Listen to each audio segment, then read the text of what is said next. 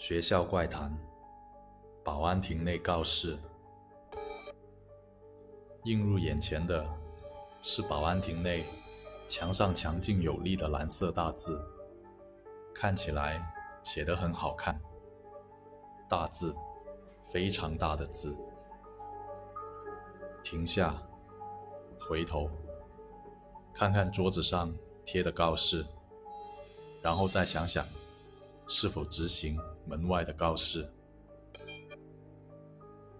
桌上被紧贴着，能明显看出被撕扯或啃咬的告示，但告示依旧坚挺地贴在那里。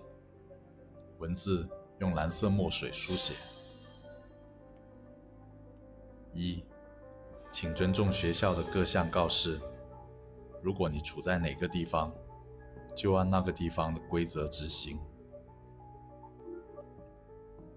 二，学校可以向外界出入的只有南、北、西三个大门。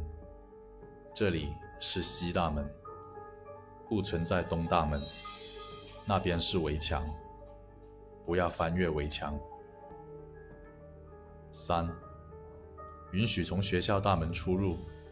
但必须处于周假、寒暑假和法定假期内。如果你有辅导员或校长批准的请假条，也可以出入。四，如果你感到恐惧或不安，可以继续停留在保安亭，等待保安或督察部前来帮助。在此过程中。请坚定认知，你是人类，是一名学生。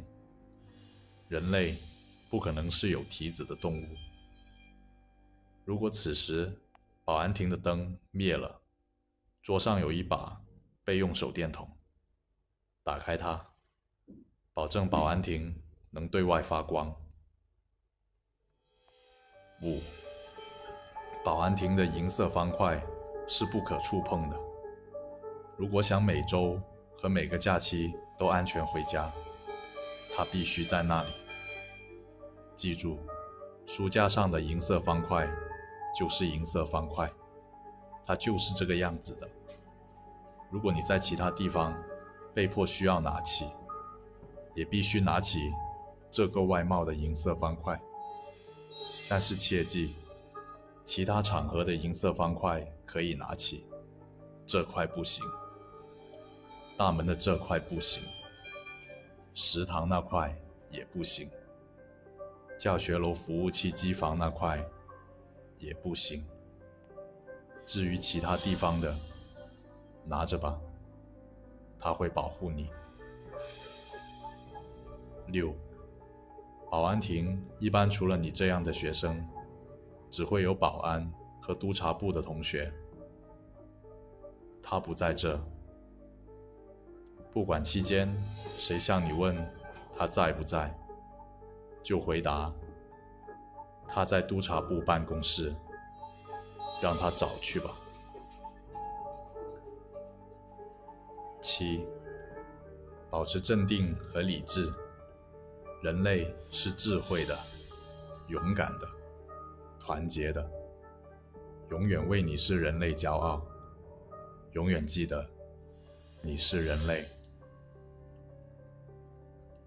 八，这一条本来不存在的，但学校这几年的变化，不知道银色方块这个称呼还能持续多久，但它肯定包括了一个称呼——毛。